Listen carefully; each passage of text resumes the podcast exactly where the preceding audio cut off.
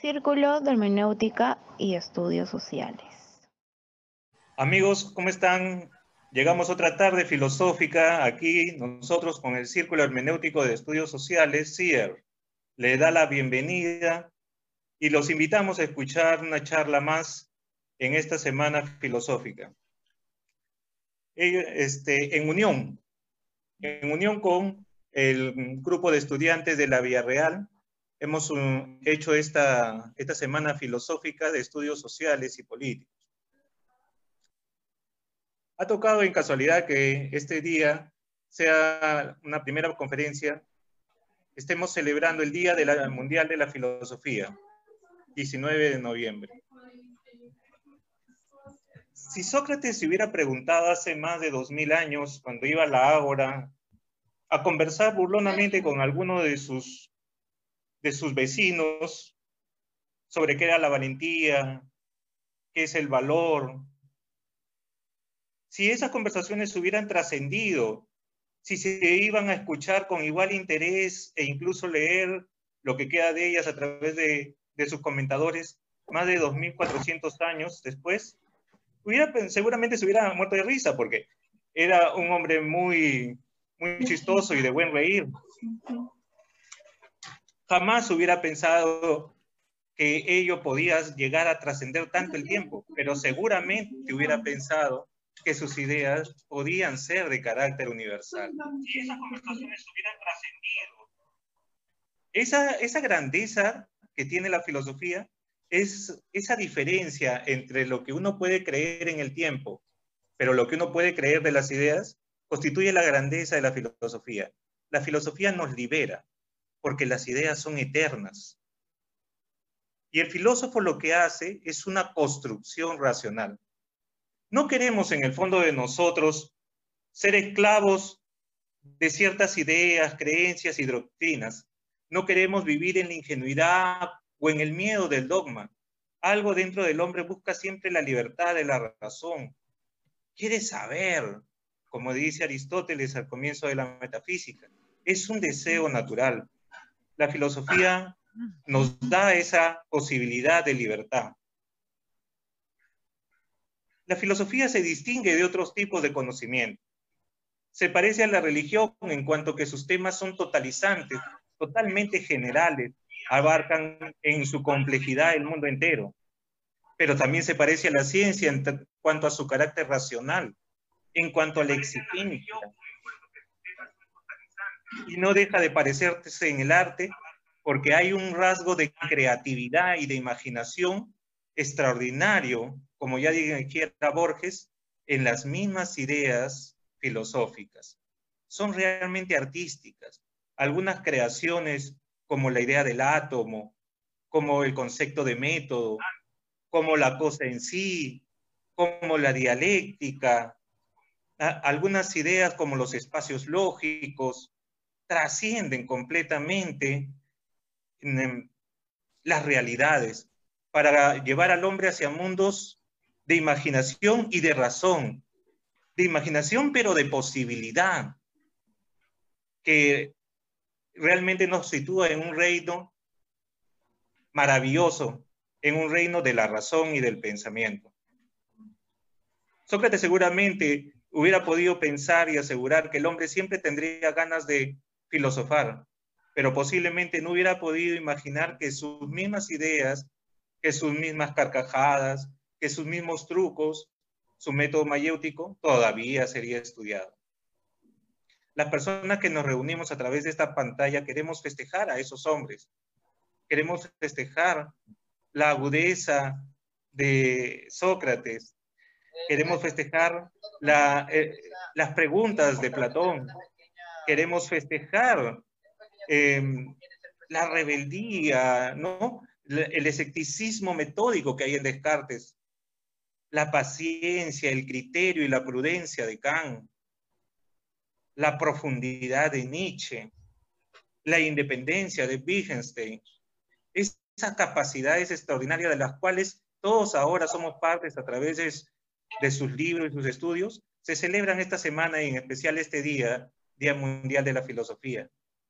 Nosotros hemos querido celebrarlo pensando en filosofía política. La filosofía política es una de aquellas áreas de la filosofía que más eh, influencia tienen con relación a la ciudadanía. A lo mejor no todo el mundo ha estudiado eh, el teorema de Gödel, ni tampoco quizás le interese, pero sí sobre todo el mundo sabe el concepto mm, de democracia, de anarquía, de socialismo. Son voz populi, todo el mundo los conoce y los habla, y aún mal hablados los sigue mencionando.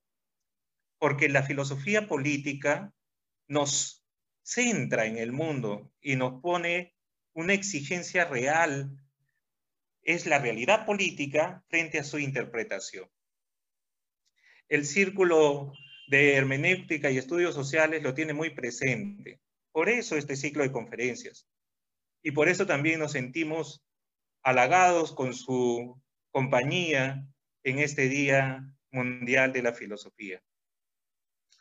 Bien, eh, tenemos ante nosotros a Leslie Catherine Hernández. Ella es estudiante del quinto año de Ciencias Políticas y ha hecho ayudantía en los cursos de Ideología Política por la Universidad Nacional Mayor de San Marcos. Leslie nos trae una ponencia, Educar en, tiempos de pandemia, una acción heroica o suicida.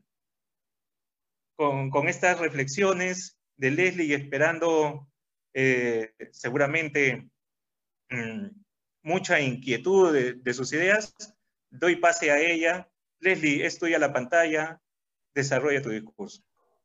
Muchísimas gracias. Primero que nada, felicitar por este Día Internacional de la Filosofía y agradecida ¿no? por la oportunidad de dar a conocer un tema que creo que en nuestra actualidad, y justamente con el tema de la pandemia, se ha reflejado en la medida de lo posible las falencias y algunos errores y quizás aciertos que ha estado desarrollando el Estado eh, en temas de educación, no solamente en este año, sino en los años anteriores. Pero principalmente es darle un análisis, ¿no?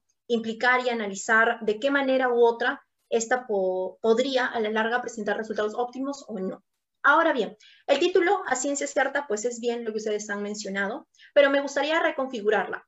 En este caso, eh, opté por un título un poco más centrado también en el aspecto y respondiendo justamente a, a la función de este Congreso, ¿no? Eh, y ahora lo, me gustaría que eh, escucharan atentamente acerca de la ciudadanía y educación, un tema de interés general o un derecho de unos pocos, en el contexto del COVID-19.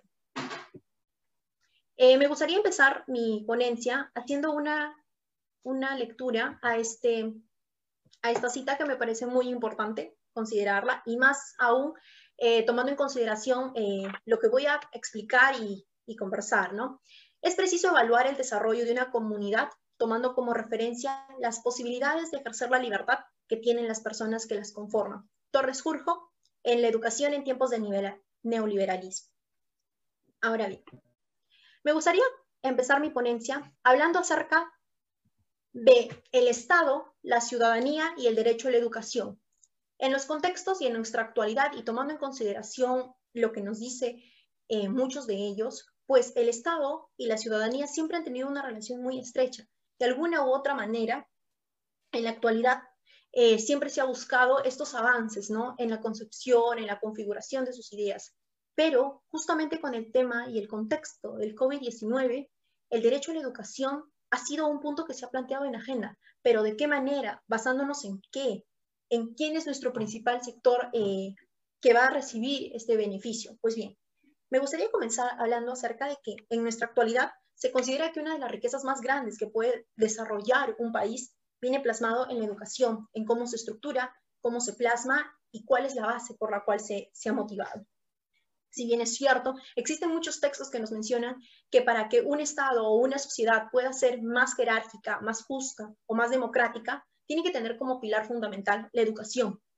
Pero, ¿qué implica realmente esta idea de desarrollo, de avance, habría que reanalizarla y pensarla basándonos en qué elementos, porque son este el contexto realmente que estamos hablando de una educación, pues que simplemente respondemos a un sector determinado en él.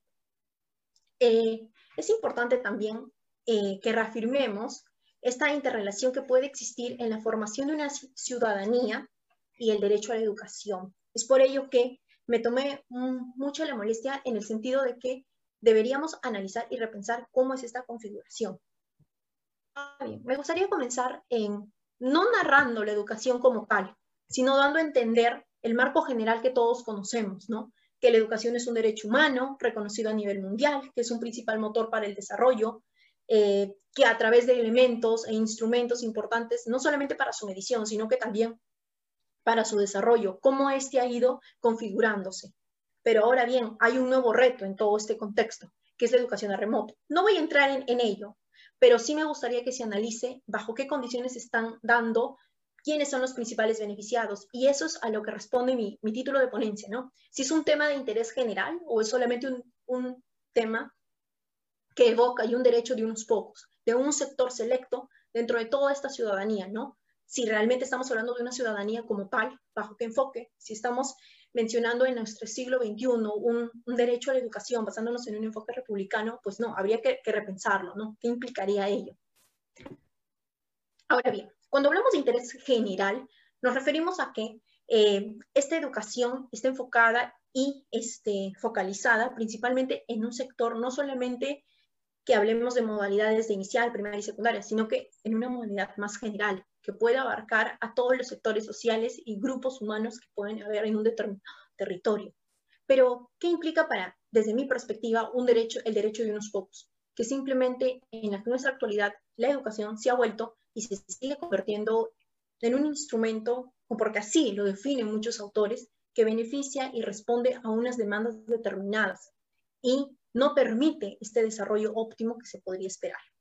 Y luego, cuando hacemos ese análisis y se relacionan de alguna manera u otra con el derecho universal, que si bien es cierto responde que la educación corresponde a esta premisa general, pues vemos que existe un vacío en el cual no respondería ese acceso general de una educación como tal.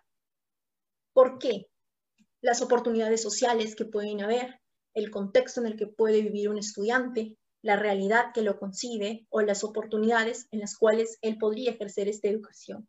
Entonces, existen diferentes elementos que pueden influir, valga la redundancia, en cómo se contempla la educación como tal, y más aún en nuestros contextos, debido a que el Estado lo ha puesto en jaque, debido a, que él, según su, tomando en consideración su función principal, que es el acceso a una educación de calidad de todos los eh, ciudadanos, ha permitido que decisiones como por ejemplo la política Aprendo en casa sea solamente para un sector determinado y algunos consideran que ha sido una decisión autosuicida porque no ha permitido responder a esta demanda, diferentes falencias y es justamente esos temas que, que me gustaría explicar, ¿no?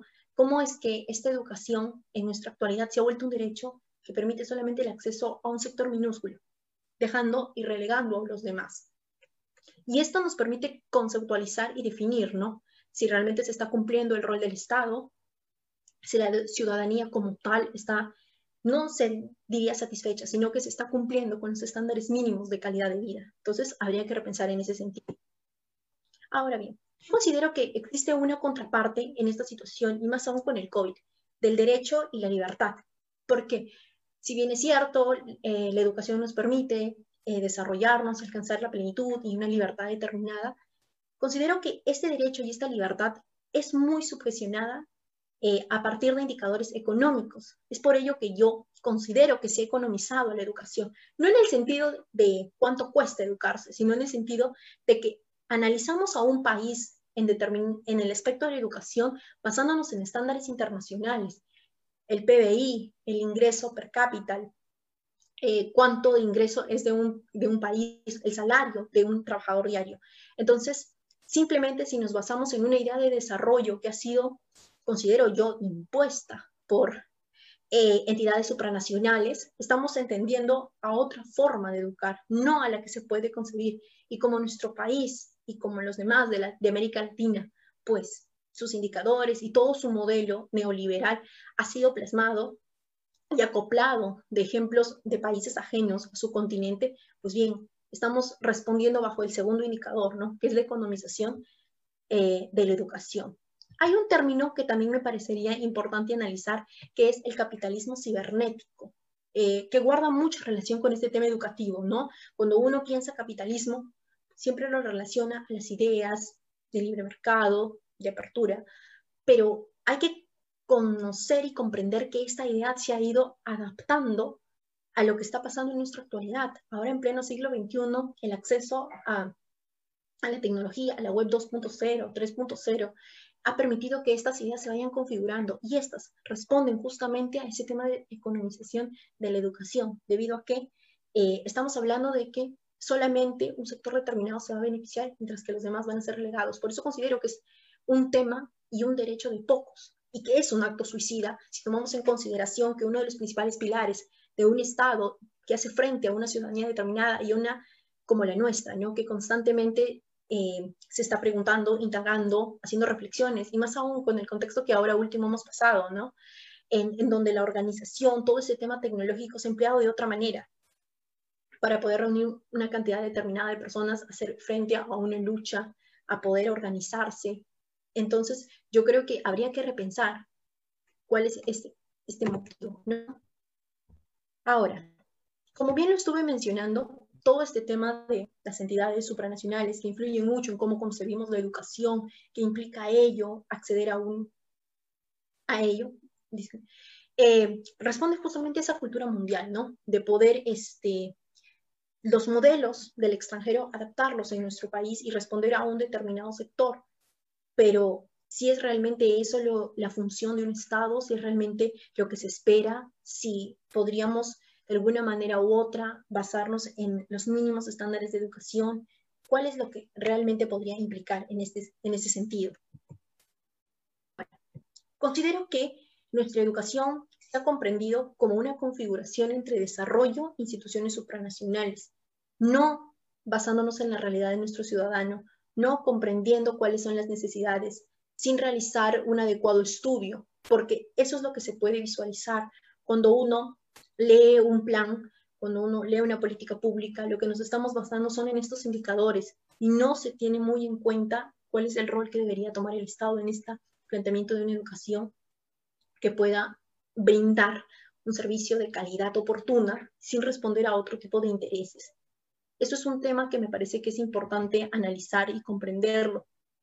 Ahora bien, estas entidades supranacionales, y me encantó muchísimo esta cita breve que hace el autor Torres Urjo, porque él dice que ellos aparecen como defensores de la verdad en el término, en, un sentido de mayúsculas. ¿En qué, ¿A qué se basa?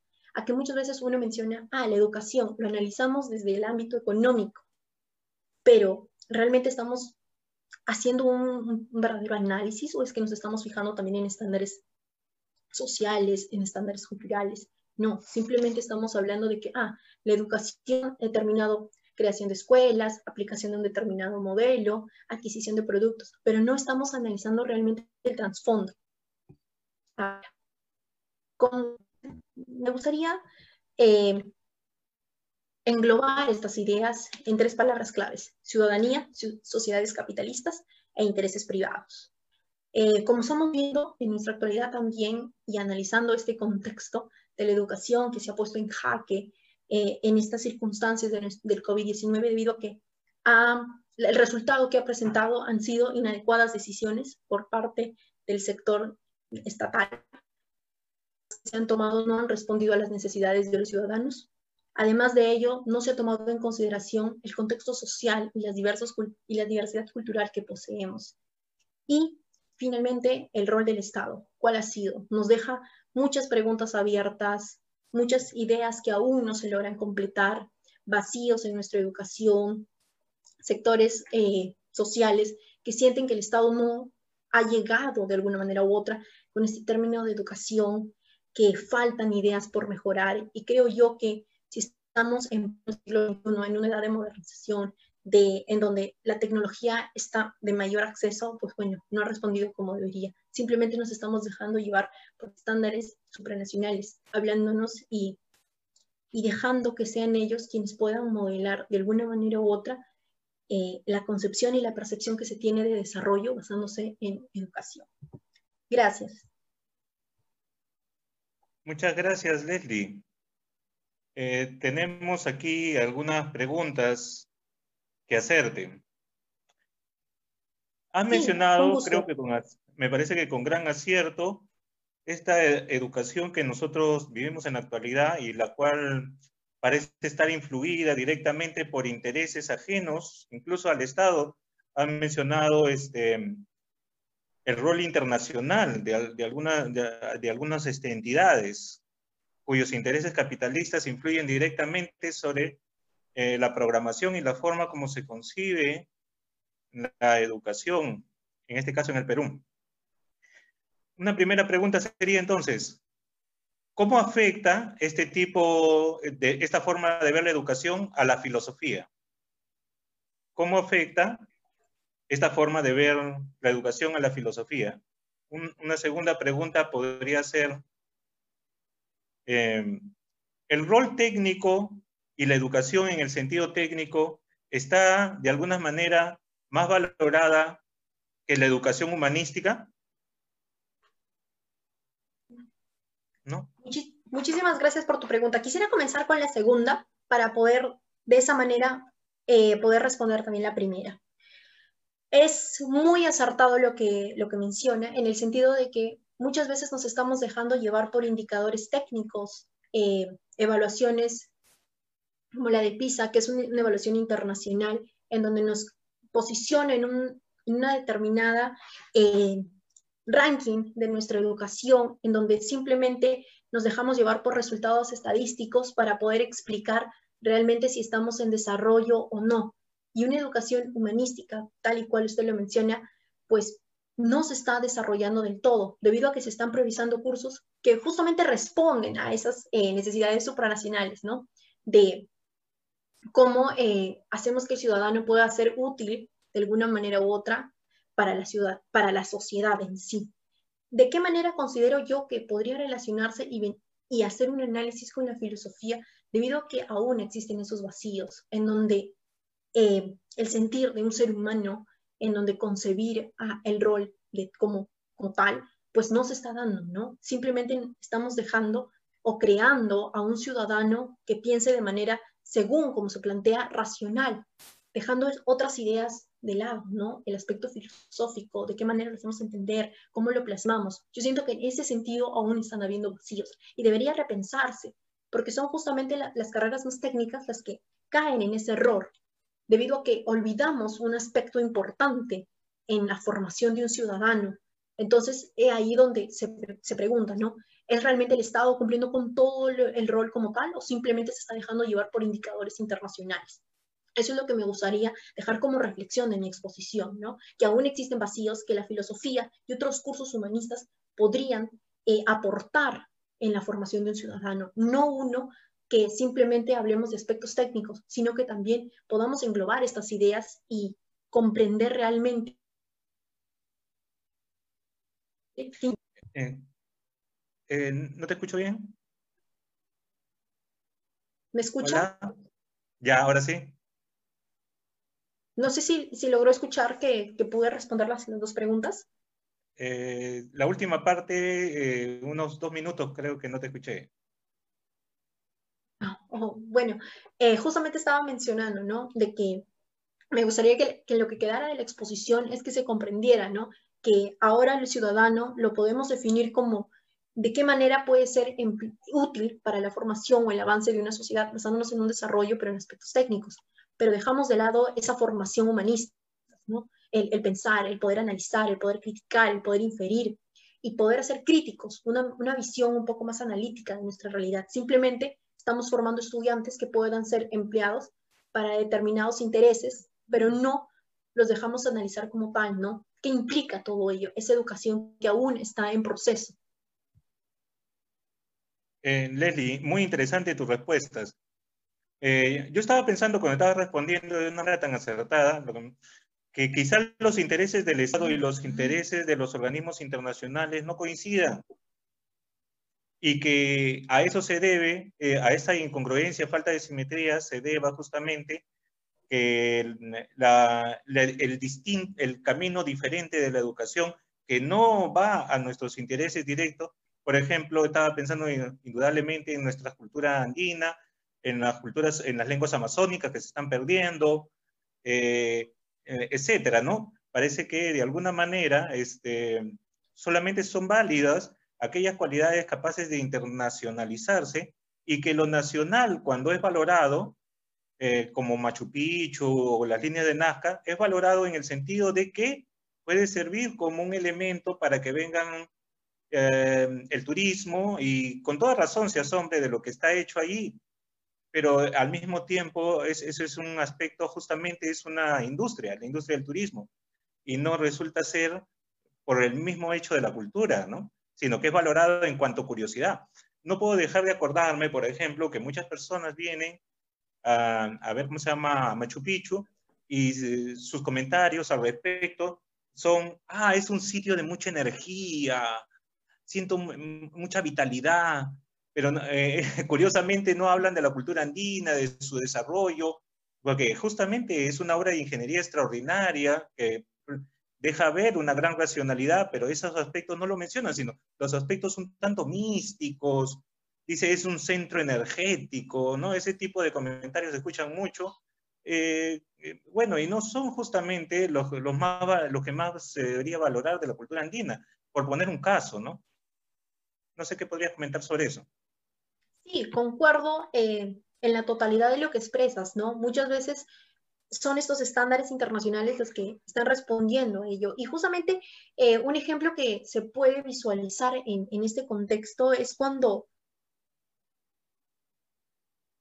carreras técnicas, ¿no? Que también podrían ser esa respuesta a lo que ha surgido, ¿no? A esa practicidad, a de qué manera este, este individuo, este ciudadano nos va a ser útil pero no nos damos cuenta de una formación profunda. El aspecto de, cultural y tomando en consideración a nuestro, a nuestro país y la diversidad cultural que posee y hasta lingüística, ¿no? Porque simplemente valoramos a estas, estas características propias de una región de nuestro país cuando de alguna manera responden a un, un interés mayor, cuando estamos hablando de promover el turismo, cuando estamos eh, tratando de, de dar en cuenta de la diversidad que podemos tener, de brindar mejores servicios, de poder abrirnos más e internacionalizarnos, pero no analizando la educación como tal, ¿no? Simplemente respondiendo a, a un beneficio o a un sector. Por eso es que yo menciono en mi título que es, es un tema de interés general. Estamos hablando de que a todos nos, nos influye y nos engloba ese tema de una formación de ciudadanía o simplemente es un derecho de unos pocos,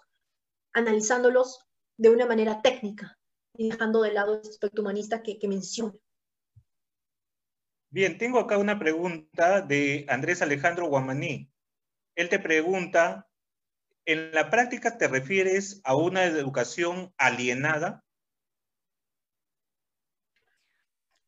Sí y no. Alineada en el sentido de que estamos, se maneja, por ejemplo, en nuestro país existe el Proyecto Nacional de Educación. En la actualidad está plasmado hasta el 2036. Si nosotros vemos y tomamos la, la molestia de poder ver la bibliografía, o analizamos de cuál es el modelo que se está implantando, podemos darnos cuenta que estamos respondiendo al primero a lo que está elaborando nuestro, nuestro país en el marco internacional con respecto a Latinoamérica. Nuestro objetivo, en, a ciencia cierta y plasmando este proyecto, es llegar a ser como países como Uruguay, en donde la educación se encuentra mucho más avanzada, pero basándonos en aspectos técnicos. Por eso considero, y cuando digo que no, es en el sentido de que, si bien es cierto, cada país es independiente, eh, plantea sus objetivos basándonos en la realidad propia, existen aún esas influencias, lo que no nos permite eh, poder desarrollarnos y dar una educación en el sentido más humanista, sino que simplemente nos estamos basando en un punto determinado aspecto técnico. Logramos ello, nuestro indicador es positivo, el porcentaje vamos subiendo en el ranking, pero olvidamos y relegamos otros aspectos, ¿no? Y eso inclusive se puede ver en las mallas curriculares en la actualidad. Los cursos de matemática, de ciencias, han ido aumentando en horas académicas. Pero ¿qué pasa con los cursos de educación cívica? ¿Qué pasa con los cursos de historia? ¿Qué pasa con los cursos de literatura y de filosofía? Han ido reduciéndonos, reduciéndonos y reduciéndonos poco a poco. Entonces, eso es un claro ejemplo de que estamos priorizando otros intereses antes que la formación de un ciudadano como tal. Bien. Leslie, te agradezco. Has sido sumamente clara, has sido elegante en tus respuestas y profundo en tu análisis. Creo que has señalado un punto importante para el desarrollo del país, lo cual muestra que, en efecto, la filosofía política es realmente un aporte grande a la nación y que debiéramos constantemente estar pensando este tipo de problemas. Te despido con mucho cariño. En cuanto nosotros vamos a seguir eh, la tarde filosófica, tenemos a continuación... Em, Muchísimas gracias por la invitación, más bien, y un saludo. Y bueno, nos vemos en la tarde porque como pertenezco al equipo Demos, vamos a tener una mesa, todo el proyecto. Así que me gusto saludarlo y éxitos en, este congreso. Tan interesante, ¿no? He, visto, he visto otras ponencias y justamente, ¿no? Todos tenemos esa preocupación, ¿no? De pensar realmente, y más aún respondiendo que hoy es su día, ¿no? Congreso Internacional de Filosofía. Muchas gracias por la invitación y, y nos vemos en unas horas. Gracias. Igual. Círculo de Hermenéutica y Estudios Sociales.